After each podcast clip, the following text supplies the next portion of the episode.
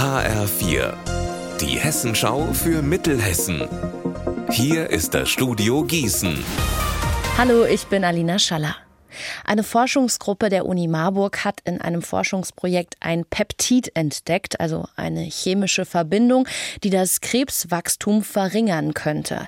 Das Ganze ist ziemlich kompliziert. HR4-Reporterin Anna Spieß, kannst du uns das bitte in einfachen Worten erklären? Es gibt ein bestimmtes Protein, das dafür sorgt, dass Krebszellen weiter wachsen. Warum, weiß man noch nicht, aber diese Marburger Forschungsgruppe hat jetzt eben eine Art Trick entwickelt, wie dieses Protein sich nicht mehr an die Krebs Krebszellen dranhängt und wächst, sondern an dieses Peptid. Und dann stirbt es quasi ab, weil es nicht weiter gefüttert wird.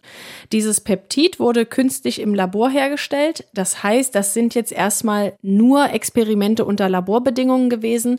Deshalb lässt sich auch noch nicht sagen, ob sich die Krebsbehandlung dadurch langfristig verbessern kann. Aber das ist natürlich die Hoffnung und es könnte ein Startschuss sein, um noch weitere Peptide zu entwickeln, die das Krebswachstum dann verhindern.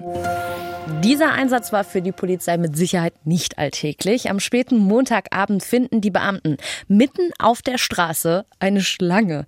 Eine Kornnatter hat es sich auf dem warmen Asphalt gemütlich gemacht. Zum Aufwärmen vermutet die Polizei.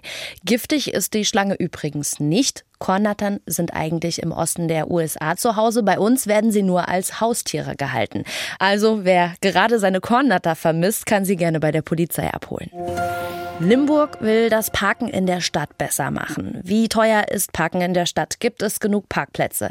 Blockieren Parkplätze den Platz für Fahrräder oder Fußgänger? Es gibt viele Fragen und die hat sich die Stadt zusammen mit einem Planungsbüro ganz genau angeschaut. Infos von meinem Kollegen Benjamin Müller. Ziel ist ein Parkraummanagementkonzept, um Anwohner und Umwelt zu entlasten und Parkplätze leichter zu finden. Dadurch soll der Suchverkehr und die Abgase möglichst wegfallen, denn Limburg hat ein Problem mit schlechter Luft. Die konkreten Ergebnisse werden heute Abend vorgestellt. Anschließend können sich auch alle Interessierten online beteiligen und Lob, Kritik oder Anregungen loswerden. Unser Wetter in Mittelhessen. Heute bleibt es bedeckt, dazu in Solms und Linden 22 Grad.